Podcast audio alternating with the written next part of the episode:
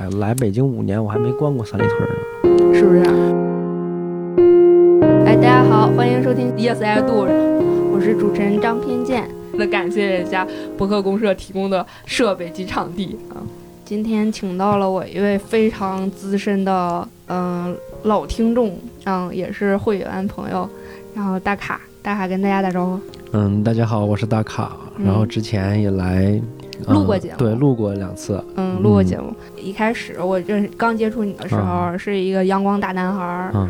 然后稍微有那么一点小自卑的心理。差不多这大半年吧，觉得你一直都挺抑郁的，因为你其实咱们俩沟通挺少的，在微信上就是只言片语的，嗯、时不常的，然后聊两句，然后让约一见也不约见，但是你比较敏感，你就知道我可嗯，对能心情不，太然后我就一直在说，我说是不是有什么心情有什么事儿啊？是不是心情不好呀、然后直到前一段时间，大家跟我说他要做一个决定，不在北京当北漂了。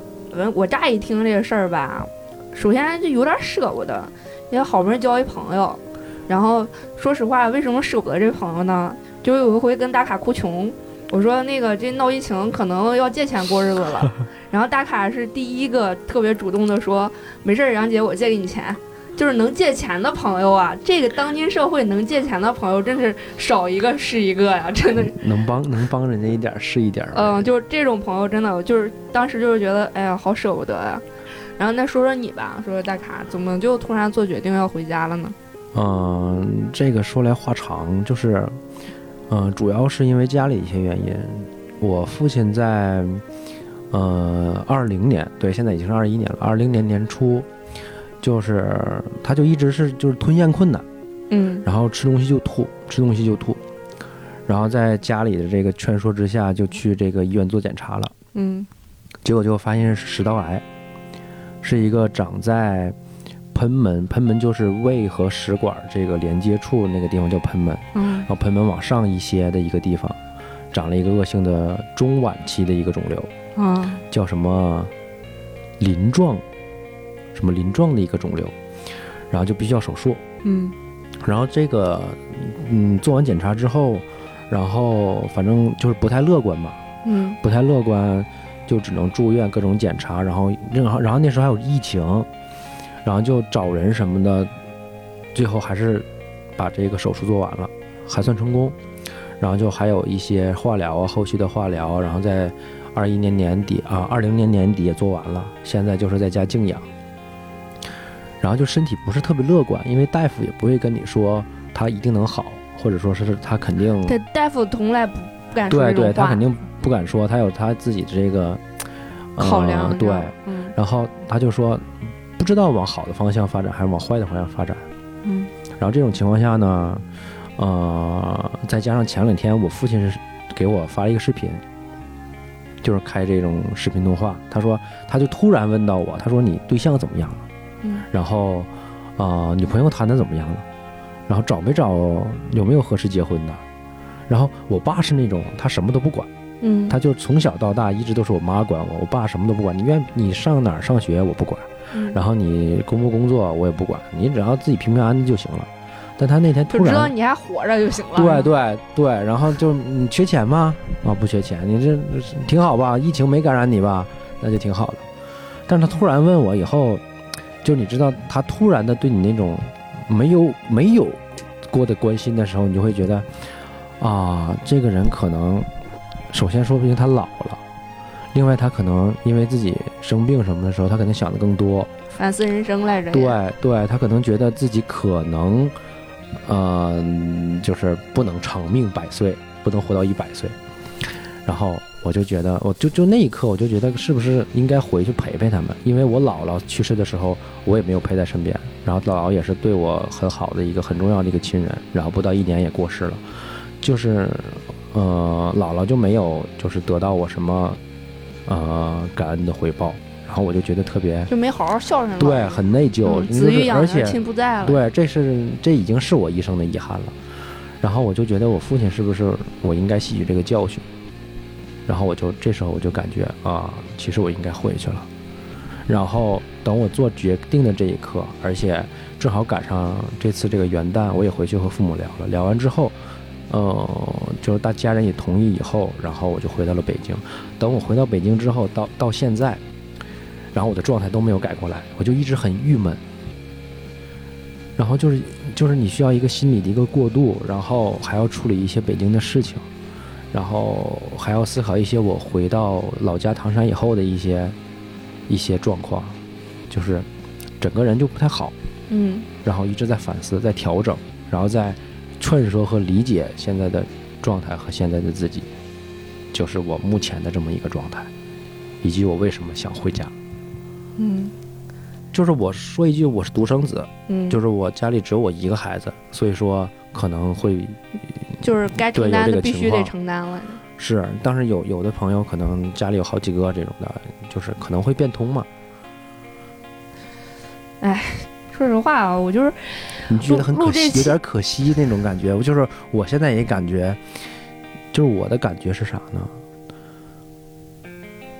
我的感觉是，其实以我现在这个年龄，二十八岁、二十九岁，而且今年在我决定回家之前，其实我一直在准备我要去一个更大的平台去工作，然后我的工作，还有或者说所谓的各位。呃，眼里的一些什么事业是属于上升期，什么也好，反正会是一个比较呃好的年龄和时机。但是呢，你遇到了这种事情没办法，有的时候就是就必须得承担起来。对，而且可能并不是说承担什么，我回家可能还有我母亲，对吧？还有各种的，就是亲戚什么的都会帮我承担，主要是选择的问题。我是继续在北京打拼，而且可能会打出一个什么所谓的名堂，也可能没有，还是说我回家去陪陪我爸爸，是吧？陪陪我我老妈之类的，其实就是一个选择。然后可能我所要放弃的那些东西，就是我所谓的那个什么我自己的事业，还有我在北京的一些生活、一些朋友、一些我的人际关系，还有我的一些啊、挥洒的青春和汗水，是吧？就是他需要一个时间去适应，去对，毕竟就是是刚毕业就来北京了，是吧？啊、第一年我在成都，啊，第一年在成都干了一年，然后后来一六年就来的北京，一然后一直到现在在是快五五年了，五年、嗯五年了，对，五年了。对，然后自己的什么社交圈儿啊，嗯，然后事业啊，什么都在北京。是，啊就是这几年你会发现，在北京干了这么长时间以后，到现在，如果真的回唐山以后，会发现自己也没留下什么，赚点钱，那剩下赚点钱以后呢，就什么都没有了，所有东西都是，就好像是自己刚毕业以后回到了一个新的城市，然后回到了自己家乡，重新开始。我也在想，我回去干嘛？嗯我是做程序员的，我回到三线的城市，可能唐山还不属于三线城市吧，反正就是比较，嗯、落后的一个城市。然后我能干什么？我做程序员吗？这不不是特别现实的问题。我又不会会计，对啊，我又不是老师，又不是到哪里都是一个刚需的职位，所以我现在在想，我回去我可不可以开一个桌游店？可以可以。玩玩剧本，整整狼人杀。狼人杀唐山也有这种店，我在想，我能不能也搞一个，对吧？搞一个，然后自己赚点钱，养点家。但是面临的很多问题，比如说你社保的问题，你得给自己给自己交社保。然后你养孩子以后呢，你能不能这个收入能不能支持养孩子的这个支出？然后我父母越来越老了，还要还要赡养老人，就是最后还是会归结到很多现实上的问题。说白了，钱的问题。我回去以后拿什么养家？对，拿什么养家嘛？啊，你感觉就感觉突然生活变得更难了。就是我本来理解的是啊，我回老家是一个退而求其次的选择，结果发现并不是。并不是，是一个必须选，而且不是最好的选择。对，对，之前我老妈还跟我说，她说要不你找一个北京的姑娘吧，嗯然后我们家里的东西卖一卖，对吧？家里的房产什么卖一卖，然后给你凑凑钱，你也交个首付。后来我说，后来就这几年也在杨姐这儿，包括自己也找了一，也遇到过北京的姑娘。嗯，也可能我们我遇到的是个例吧，反正都不太理想。然后他可能要求的也比较多，我可能也达不到。最后就发现，其实可能自己达不到，就是普遍北京女孩的那个要求。比如说你你能买房，或者说你能买一个呃稍微好一点的学区房什么的，就很还是很现实。因为毕竟大家都是奔结婚去的，结婚以后还要生小孩，那我小孩的教育怎么办？然后后来我我母亲又跟我说，她说要不你在就是什么昌平啊地方买个房子也能过嘛？我说那孩子上学怎么办？然后我早上五点起床，开两个小时的车送孩子去上学吗？然后我还要去上班，再送我老婆，再送我自己。这又是一个问题，就是各种各种问题。所以说我现在包括谈恋爱也好，然后回家谈恋爱也好，我就会想这些事儿。然后想完这些事儿以后，就会发现哪个女孩都不适合我了。其实，在一年以前，一年以前我还想过离开北京，就我去别的城市。嗯因为那时候我想，其实我还是那句话，我在北京有什么呢？没有房子，没有女朋友。然后我如果换一个城市，我还是这些东西，我只是重新找一份工作，重新租一份房子而已。我就想过去杭州、成都呢，我在那上大大学待，包括工作待了五年，也比较熟，我也很想去。南京呢，也是我们没去求的地方。但后来就发生了我我我爸的这件事儿，后来这些事儿就算了，我老了以后再说吧。人生嘛，就是特朗普也没有想到自己会下台嘛，对吧？他这个他应该想过，我觉得。啊，他可能没想过的是，自己的各种举措竟然没有奏效。嗯，那你现在面临的最大的困难是啥？嗯，我想想啊，目前最大的困难就是回家以后靠什么？养活自己。对，其实现在这个工作还挺挣钱的，是吧？肯定啊，程序员我在北京，我我不敢说中等吧，我是不是有中下等？可以自己租一个主卧来住，我觉得还行啊，对吧？我我因为啊，比上不足，比下有余嘛。我要往上比，肯定比不了。人家腾讯有一个一年开什么四十六个月的奖金，我怎么比？是吧？嗯。然后就是割舍不下这些个北京的朋友们，对，因为时间太长了。你看我，我跟杨姐这几年，还有一些时间更长的一些老同事，就我俩，我们是一起单身，嗯，然后一起进入新的这个呃职场生活，职场，然后结果人家现在孩子都生了，嗯就是嗯前些日子还带着带着孩子来我家撸猫的，就是关系特别好。但两个都是河北人，两个都是河北人，也都结婚生子了，在北京。嗯，是不是买的房我不知道，反正算是有一定的归宿了。嗯，他可以算，我觉得可以说是半个北京人，因为他们可以在北京生活下去，不管以什么样的形式让人特别羡慕。啊，也算羡慕。但是说白了吧，都是双刃剑。如果真的我找了一个北京的女孩在在北京生活下去，那我可能后半辈子就是还房贷，没有什么别的事儿，我什么都不敢奢求，我就是还房子，而且还可能还不是一个房子。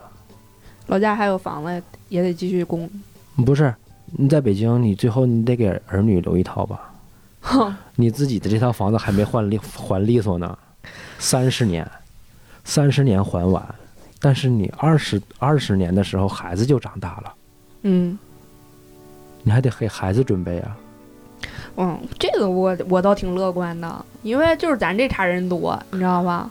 啊，你是说以后房子就便宜了？不是房子便宜，就是空的多，反正就是，嗯。嗯，嗯。就是现在，嗯，就是我不知道别人啊，就是我身边这几个朋友，都家里好几处，就是家里老老家有，啊，嗯，爹妈有，啊然后自己有没有的再其次了，反正都那就属于条件比较好的对，都是这种的。然后就如果像咱倩倩姐那种的，啊，那就不说了。就老老家给置办好的好几套那种的，嗯，那倩倩姐可以不聊，不属于北漂。倩倩姐不属于北漂，好吗？对对对，然后就是反正我目之所及的吧，就是大家就你富裕着呢，你知道吗？对吧？你以后生孩子，你能生几个 是吧？其实我特别喜欢小孩儿，我跟你说，我之前跟朋友聊，我说我不结婚，我能领养一个吗？嗯，那可能得等你很大年纪了之后才能领养。好像是，这国家法律也是有有规定。对对对，我现在也是特别喜欢小孩儿。我就在那个哪儿中关村上班，中关村旁边特别多小区，嗯然后经常看见老头老太太遛孙子遛孙女的，有时候遛俩双胞胎，嗯嗯，挺开心的。其实嗯就是跟小孩儿在一起会有很多意想不到的事情发生。我之前就看过我侄子，他就很很很可爱。回到家就是那有个预期没有？就是我我看过大多数的人呃预期啊，嗯、就是会员们嗯，在网站上写资料里面写都是，嗯、近一到两年内想结婚，嗯嗯，就非常明确的一个预期。然后说，如果要是想就是谈个恋爱或者是玩玩的那种不认真的人，嗯。就可以嗯不用考虑我了，或者是勿扰之类的，嗯。嗯，就会写这种预期。然后我觉得，那你对我就是一个对自己人生没有任何预期的人，我我就是活得特别没劲，你知道吗？就是不是对每天早晨叫醒我的绝对不是梦想，嗯，也不是什么目标，是要赚钱。不是，可能就是该上厕所了，我也是，我也是，我也是。就是不是不是说责任感，嗯，然后就是我觉得我这种人活的就挺失败的，对对，所以说就刚才你说预期没有什么预期，我还预期其实我要三十五岁以后才回唐山呢，我本来是这么想的，而且再早一点，我还预计我二十四岁还能可以生个孩子，跟我一个属性。哎，这根本不可能了！我要跟我一个属性，我三十六岁再生孩子，就跟我一个又跟我一个属性了。真的没有什么预期，我做的嗯、那你这时间还富裕，你这时间还富裕，啊，我富裕挺富裕八年呢，还有八年呢。嗯嗯，嗯，我都快不赶趟了，是吧？你也可以，你也可以，就像、嗯就像网站上写那个预计一到两年结婚，我也没写过，因为我觉得一年结婚就挺不靠谱的，因为我要认识还要了解，嗯对吧？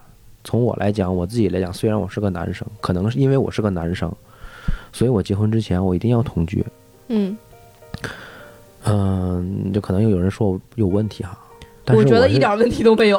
我是觉得我一定要同居。你可能觉得我你在生活中你可以发现我的问题，嗯，我在生活中也可以发现你的问题，这样这样才会更有更有大家再磨保障合一下对，要磨合一下脾气啊、习惯啊，是吧？就像之前忘了谁说，好像野人说的还是谁说的，就是我挤牙膏是从前面挤还是从后边挤，这种强迫症行类的行为。嗯而且有的人，呃，我说一个我经历过的，就是我洗完手不是用要用肥皂吗？嗯，就你一定要用水把那肥皂沫给冲了。啊是我第一个同居的女朋友教会我的这个习惯，然后你养成了是吗？对我养成了。嗯，就现在我也要把它冲一下再放进去。那你还挺好的。你要我，我现在不是跟室友一块儿住吗？嗯就是我们俩就有好多好多好多事儿要磨合。嗯然后我觉得，为什么我们俩还能就是住在一起呢？首先，应该是我还算是有一个感恩之心的人，然后就是人一直人家在照顾我，你知道吗？嗯但是我也是真的受不了了，就是有有一次啊，就是那个他一直在旁边叨叨我，嗯我在旁边刷手机，在刷抖音，然后他叨叨我完全是听不见的，嗯，你戴了耳机，嗯、我我没戴耳机，就是听不见。然后因为刷抖音，你要精神注意力特别集中嘛，嗯，几秒一个，几秒一个的。啊啊啊然后那个，但是他我我能听见他一直在叨叨，但他说的什么内容我是听不见的。嗯然后后来就是他持续了好长时间，差不多得个半小时吧。然后我就把手机关了，关了我就瞅着他，我说：“你说这套词儿，你你耳不耳熟啊？”然后他说：“嗯嗯，原来我妈好像说过这些话，经常说这些话。”我说：“啊。”我说：“那你你你听你妈说你这些话的时候，你你心里什么感受？烦呀？”我说：“啊。”那我以为就可以共情了，嗯就是我话说到这儿就可以了，就是你能理解我的感受嗯就可以了，我表达出来了。嗯然后他说：“那不行，那我也得说你。然后那怎么你还不能说了？然后你犯你这个毛病这么多，然后我还不能说你了？怎么样怎么样？就是巴拉巴拉又一堆，你知道吗？哎呦我去，慈母一般的，呃，真的是啊，就是，但是你又没办法，因为平时真的是人家照顾你照顾的比较多，你知道吗？嗯嗯。就是经常会有这种事儿，我先给你再给你说一个特别好玩的事儿啊，我觉得现在想起来挺好玩的，就是，呃，我不是人家平时照顾我照顾的挺多的嘛，平时也会那种，嗯，特别注意留意他爱吃什么，嗯嗯，然后那个没事给他做个饭啥的，嗯，那比较贴心了。对，我觉得我做的挺好的，是吧？然后有一天晚上，嗯，十二点，快一点了，然后他跟我说，他说想吃点辣的。嗯，然后你就订外卖了啊？我说那那个，嗯，要不然去超市买点什么？就楼下还没有超市，只有一个七幺幺。嗯，然后说去给你买点零食之类的。然后就我也懒得下去，我就客气一句。嗯，然后他说家里有藕片儿。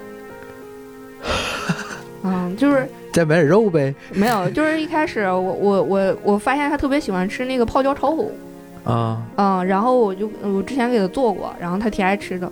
然后他就说家里还有藕片儿，嗯，那得了，我知道了，泡椒炒藕，嗯，泡椒炒藕去呗。然后那段时间我狂练电勺嘛，啊，然后那个炒，嗯，我我在那厨房里炒正美呢，你知道吧？嗯，然后他进来跟我说，特别兴奋的跑进来跟我说什么：“张扬，你既不持家也不勤俭，嗯，你只能靠嗯厨艺抓住男人的胃了。”啊？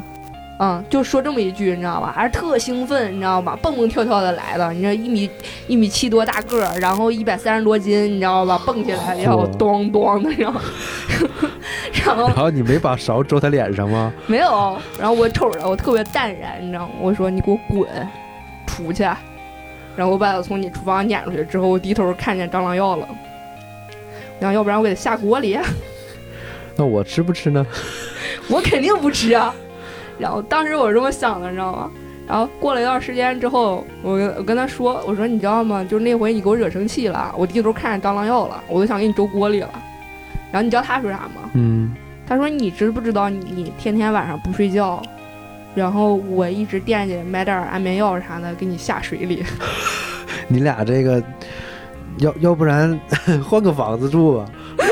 有性命危险了，现在已经开始。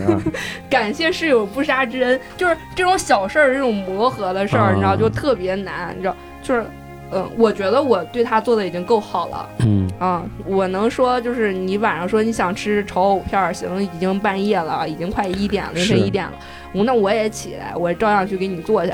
嗯，我觉得我做挺好的，然后我觉得我也付出了。嗯嗯。我因为我有感恩的心嘛，我想持续咱咱们在一块儿再住下去。对。然后那那你呢？那个你是不是应该不说不说夸我两句吧？投桃报李的那种。就是你就你就安静一点，对吧？嗯，就不要往人心上再撒再再撒孜然面了，然后伤口上再撒孜然面了，是不是？就不太不老厚道的。然后他觉得我呢，就是属于一个呃特别讨厌的人。就晚上晚上不睡觉，然后那个呃衣服衣服乱扔，那个袜子总在地上，然后我总跟他解释，我说这个袜子呀不是我扔在地上的，是他自己掉的，然后他也不信，你知道吗？反正不过听起来好像有道理，就是总是这种小事儿，你知道吗？然后我现在我觉得跟他在一起住，呃住了差不多也得有小半年儿大半年了，然后也收获不少，就是我终于学会了怎么跟。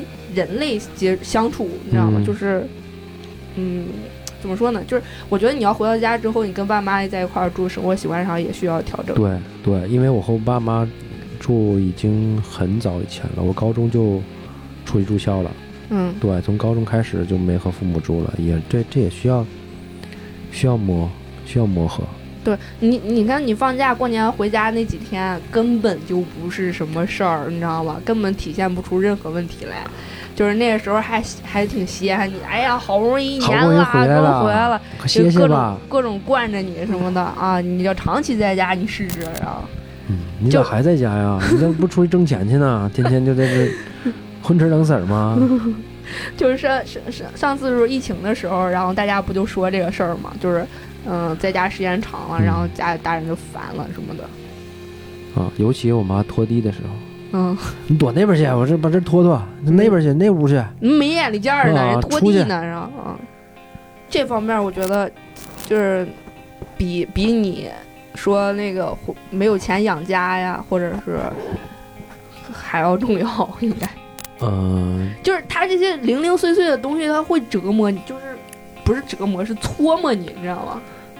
对，就是就是有点儿搓磨啊，那那种感觉是吧？啊那种感觉可搓磨你，你知道吗？只可意会不可言传的感觉。嗯，对对对，那你说你怎么着，是吧？都是亲生的爹妈，亲生的爹妈，对吧？而且更尴你不能尬的是，像我一样，说把把蟑螂药周锅里，是吧？嗯，而且我家现在更尴尬的一点是没有我的卧室了。嗯嗯，我的卧室被我妈当成储藏间了，然后我每次回去就住在客厅，客厅的一个一个小床，然后就好像我是过来借宿的那种。对，我现在回去我住哪儿还是个问题，对吧？老早就没有自己的位置了。对，从我你想我十几岁高中就出去住校了，大学工作一直都没在家里住。嗯，就是今天特逗，你知道吗？今天过来的时候，我不是去了一趟红狗，然后去找那个野人拿拿那个储存卡嘛。嗯然后嗯，佛爷也在那儿，然后他说今天你录啥呀？我说有小伙子，然后那个要回老家了，不在北京。诀别，就是当时我说的这个话，因为心里还对你有着特别深的那种舍不得的那种感觉，嗯你知道吗？一个好朋友要要离开北京了，嗯，虽然唐山跟北京也没离多远啊，你要是抽个周末过来吃个火锅、唱个歌啥的嗯也不耽误，嗯。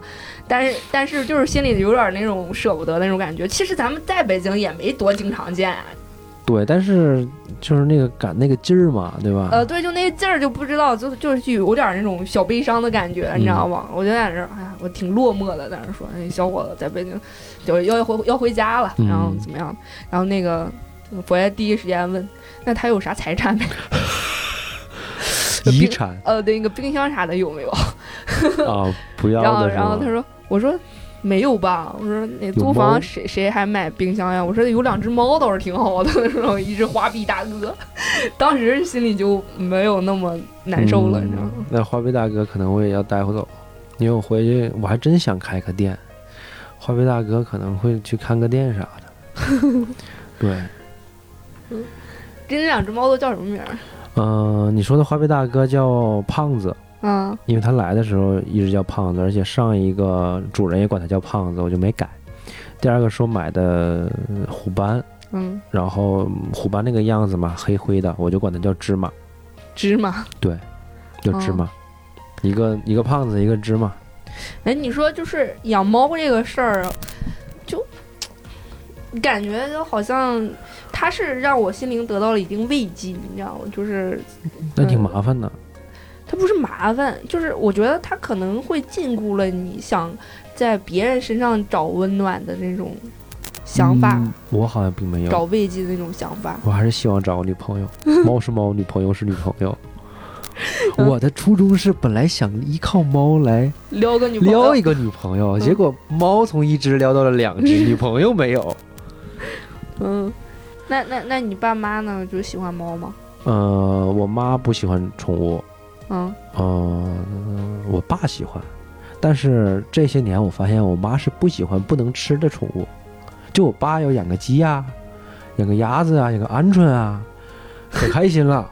哎呀，又买了，挺好挺好，快养两天吧，养两天可以吃了。我妈是这个，就是她的不能吃的，就喜欢欢小动物，喜欢到什么程度，顿顿都有。对对，顿顿都有。哎呀，一天是我妈我爸那时候买的那个母鸡，一天下四五个鸡蛋，可可乐了。四五个鸡蛋，对他他养了得有五六只吧，哦，对，就每天都有蛋下。嗯，那不叫宠物，那叫家禽啊！他就当宠物养，啊，就就吃的可好了哦，没事儿遛去是吗？啊，遛倒不遛，反正你经常照顾他们，比，照顾我要勤。但就是这个宠物方面也得跟家里人磨合。嗯，对，磨合。还有一个我觉得最重要的一点啊，就是就是在老家嘛，找对象都特早。对，这是这会牵扯出别的问题来。嗯我的很多同学都结婚了，就会，就是他们会我说牵扯出别的问题，是因为你像我，比如说回去要开店要干什么的，其实他们可能工作重心或者生活的重心就完全放在孩子身上了，对吧？他可能比如说我开店啊或者什么，他们可能也就帮不到我。当然我也没求他们帮我什么，只是说。嗯，可能圈子不太一样了，聊聊的也不太一样了。包括我最近见他们也是，几个男同学都已经大腹便便的，有一种有点油腻了，有点油腻了，就是有点中年人的感觉，对，有点那个那嗯那个感觉了。然后头发已经开始，秃了。嗯嗯，对。然后有的会聊，哎呀，什么时候开始生二胎啊？其实有时候你会觉得他们，嗯，也挺好的，就是他们在，嗯，应该什么样的年纪干了什么样的事儿嘛。对，然后也是一种比较大众化的一种生活方式，其实也可以。嗯然后咱们现在呢，没成家、没立业、没有孩子，其实自由也自由，但是回想起来呢，可能稍微有那么一点遗憾。嗯，你遗憾的点是，嗯，就是你会觉得，其实本来我也可以的。就是你的人生比人家错过了好多。嗯、可能是吧，可能是这个感觉，我还没有太好想好怎么形容这个感觉。我爸妈现在应该已经开始给我物色了，只是还没跟我说而已。应该我回去应该有各种相亲，各种相亲，各种相亲，我都想好了，做好心理准备了，对吧？因为嗯在北京的时候都没有少介绍，在回家更是，只是看自己的选择，我只是不会太着急。嗯嗯，催该催是归催，但是我可能不会太着急，还是要相处，相处一年多两年，然后是吧？看看看看人怎么样，人家也在品我，我也在品别人。那你会不会就是因为爸爸现在这种状态，嗯，这我可能不会，这我可能不会，我可以有一些事情我可以可以放弃，但这个我不行。不是不是说让你放弃，就是说，嗯，因为你爸爸现在还是属于一个治疗的阶段嘛，嗯。嗯，然后要要花费的也不少，嗯。嗯，然后那个你还供着房子，嗯。嗯，然后就是说实话，经济压力压力这边还挺大的，嗯，对吧？然后？然后那你找对象，如果要是你说要是找一条件好的吧，你会不会自卑？嗯，你得看找个多好的人，太好的人家也看不上我，是吧？比嗯我，那也不一定，你知道吧？就是每个人除了自己的那个就是外在价值，还有内在价值。你要嗯相信你是有你有人格魅力的，对吧？那就万一真的就是有有一个条件挺好的一个姑娘，就是喜欢你这款，就喜欢你这款的，是吧？那我倒是愿意呢，那我就可以不不是还房子，咔把我房房子给我还不是。说你你这会儿因为没有这么一个人，然后你现在你就该当开玩笑一样，你就这样说了，哎呀，我嗯愿意啊，什么，嗯、上门女婿啊之类的，有可能开玩笑你就说出来了。嗯，嗯我真到是那个时候，你自己想想，你会不会就是有可能有一个这样的人，然后因为国情之下啊，说还是得男生主动一点儿嘛，你敢不敢主动去追人家？你会不会顾虑很多？你这这条件是不是差太多了？然后我是不是现在经济压力这么大？然后我这个人，这个是要肩负的，又给不了人家那么优越的一个生活物质条件什么的，然后会不会有这种就是自卑的心理？然后哎，这个我还真没想过，但是我觉得这个得具体分析，因为得看这个女孩儿首先什么样的人。就是我如果能跟他交往下去，他肯定不是那种特别跋扈的人。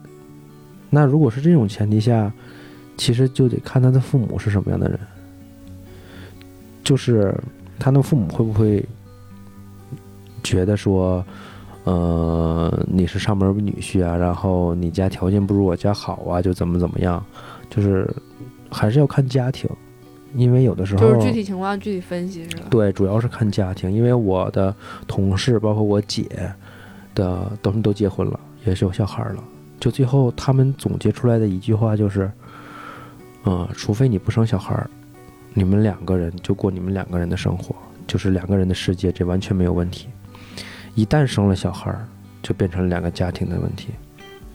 人因为如果生了小孩儿，爷爷奶奶、姥姥姥爷不免要参与进来。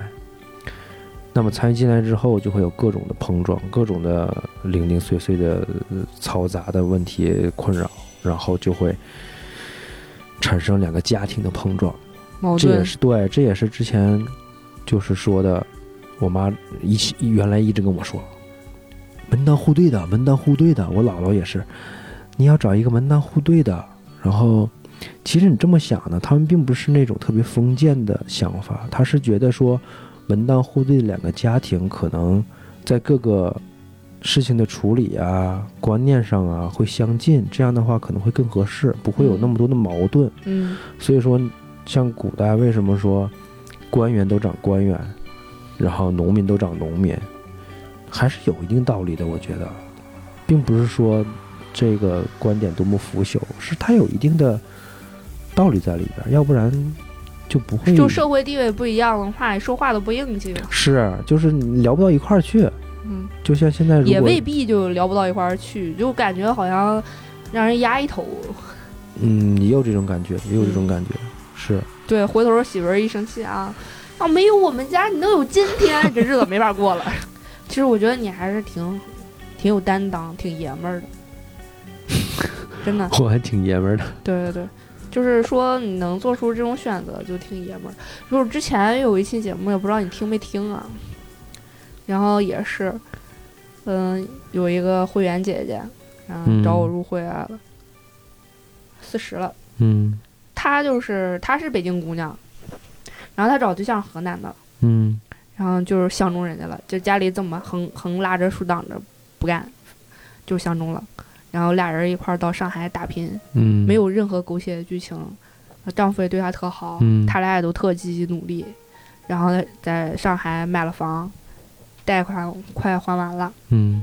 然后老家出事儿了，男方那个爸妈是农民，嗯。然后也没上过什么大病保险之类的，嗯。然后男方的爸爸查出癌症来了，然后那个就各种作妖什么的，就让孩子给他治病。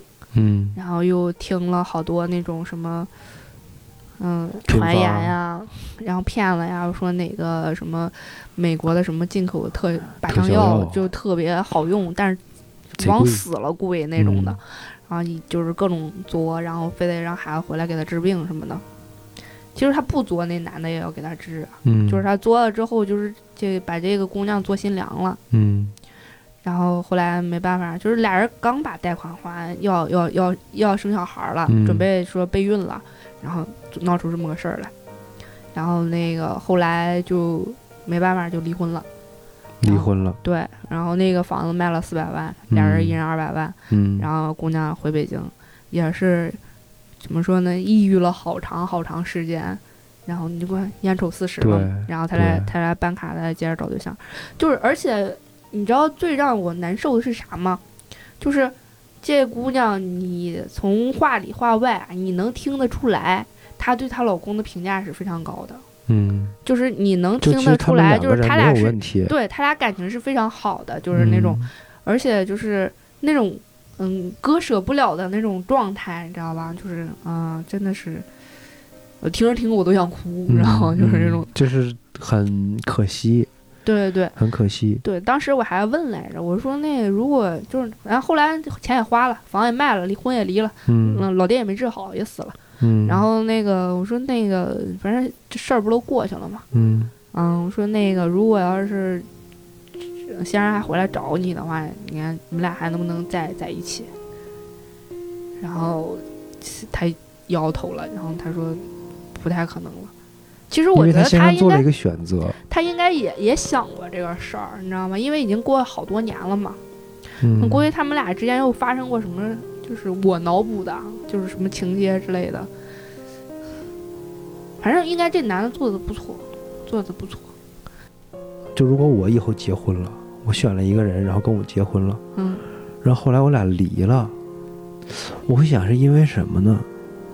就因为什么能导致你们离婚呢？是吧？对啊，就而且，哎，我就觉得可能 太难了，可能我还没有到那一步。因为因为说实话，没有哪一对夫妻想离婚，都是万不得已，不得已忍不了了，受不了了，我才离的。就是如果要是说我对你的婚姻有什么更大的期待啊，就是我希望就是你爱你的爱人，对我肯定会找一个我爱的。不是你找一个你爱的，就是你你要爱你的爱人，嗯，就是我，明白你的意思。爱是一种能力，懂吗？嗯就是对，嗯，不是不是不不论这个人是谁，嗯，你要爱他。不论是男是女，啊，是对，还最好还是女的，因为我还我还就是我，假如我没有小孩儿的话，我还寄希望于你这种能借我钱的朋友，有可能有以后这就是上坟的时候，能就告诉你家孩子说，顺便给你张阳姨也烧一点 我多找找一个找一个十字路口画个圈儿，多画个圈儿，是不是？喊两声，喊两声，也给他烧点给他烧点这都烧给我，我分你点儿不就得了吗？嗯，我天，就是如果万一找不着你怎么办是吧？就对对，你俩对嘱咐一下，嘱嗯嘱咐一下，嘱咐一下。我我还寄希望于这个，你要是找一男的，你就就生孩子这事就费劲了，对不对？现在爸爸病控制还挺好的，是吗？嗯，目前属于向好的状态，因为他首先这个位置比较好，嗯位置的话是首先可以手术，我我听说食道癌是一个特别缺德的癌症，你知道吗？因为它不疼，对，它不疼，它没有什么反应。对，就是感觉不出来，就是嗯你发现就是就是就后晚期了，就就嗯，那种的并不是，。并不是，我科普一下吧，提醒一下各位，就是，呃，大夫和我说过这个事儿，就是比如说像我父亲得过食道癌，嗯。呃，这种消化道的疾病在癌症里边是特别普遍的，就十个里边有六七个都是消化道的，包括呃食道啊、胃呀、肠啊这些，呃，肠子和食道这些可以通过肠镜和胃镜很早的发现，就是像我这种父亲得过的，那么我三十岁的之后，呃，基本上一两年。对，每年都得去体检。对，就是、嗯就是看一下，其实他能很很早能看出来。嗯然后我爸为什么会最后得这个病呢？主要是因为第一喝酒，喝酒抽烟就是特别凶。嗯、然后他经常喝大酒，喝大酒以后，然后也吐啊什么的，就以为是喝酒的反应，其实不是，其实就是他这个肿瘤特别大了，嗯然后大了以后，它堵到的这个食道，它会进行一些呕吐之类的。所以说，大家该什么还是要要去检查，嗯就是胃镜、肠镜还是很很管用的，很管用的。嗯，现在就是化疗结束了，嗯嗯，在家静养，每天喝什么羊奶呀、孢子粉啊这些东西，就维持白细胞的，嗯，因为他做完手术什么化疗的话，就身体不太好，抵对抗力这块儿要差一些。呃，但是他他原来是部队出身，反正底子还行，恢复的还不错。我估计这事儿要搁我身上，我可能就过去了，然后自己把自己吓死了，费点。劲，可能对吧？就是现在不是，我觉得自就是自己吓自己也够呛的，嗯？对就而且就像我这种心理心理特脆弱的这种人，真的嗯，我就是我别说别的事儿了，就谁失恋了，我就跟难受好多长好长好长时间的。共情，嗯，就是对，可能是因为这种所谓的共情能力比较强吧，嗯然后就会跟着难受好长时间。我有一个哥们儿，他可能会点什么，就是神仙占卜啊、周易啊，对嗯对对，奇人异事之类的。我跟他说了我爸这个事儿，他说：“你爸今年是不是五十八岁呀？”我说：“我说是啊。”他说：“你老爸五十八岁是有点坎儿，但如果过去了，七八十应该没问题。”我说：“哦，那我接你吉言了，是吧？反正这事儿咋说呢？就是大家肯定都希望自己的亲人能够能够，对吧？能够健健康康的。所以说，嗯，都不想发生什么意外。所以说我其实回去还是那句话，我就是怕留什么遗憾，因为也是跟之前开头我说的，其实我的那个姥姥之类的姥姥姥爷就挺遗憾的。所以说我不想犯同样错误。最后就想到，哎，还是回家吧，因为不管怎么样，最后还得回家。北京留下来呢，现实问题太多，然后我又不想成为一个房贷的奴隶，虽然现在半个奴隶了吧，我不想成为整个努力，把一个月还两三万的房贷，那我要吐了。就像我姥姥去世时，我就是我不回家还好，就是我不回家，我总觉得嗯，老人还在，因为你忙着的话嘛，你没有还没有过来那个劲儿的时候，你就觉得老人还在。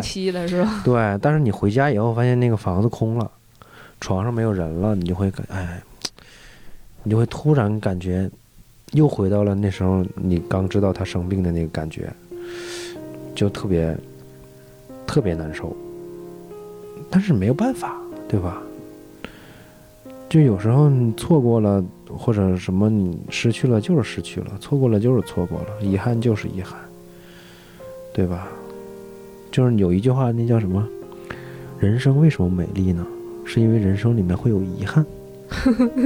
我说这句话实在是太酸了，受不了。嗯受不了。然后我觉得，嗯、怎么说呢，就是人人嘛，是吧？活这一辈子从，从出生，然后一直到老去，嗯，然后肯定是要有那么一天的。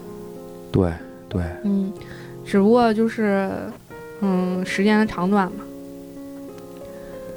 然后，我觉得你的选择没有错，而且非常爷们儿。嗯，啊，爷不爷们儿我不知道。现在反正我只希望说，还是那句话，我觉得可能我现在的选择是对的，对吧？可能就像原来，可能若干年以后，我儿子问我，他说：“老爸，你为什么没有在北京呢嗯，？”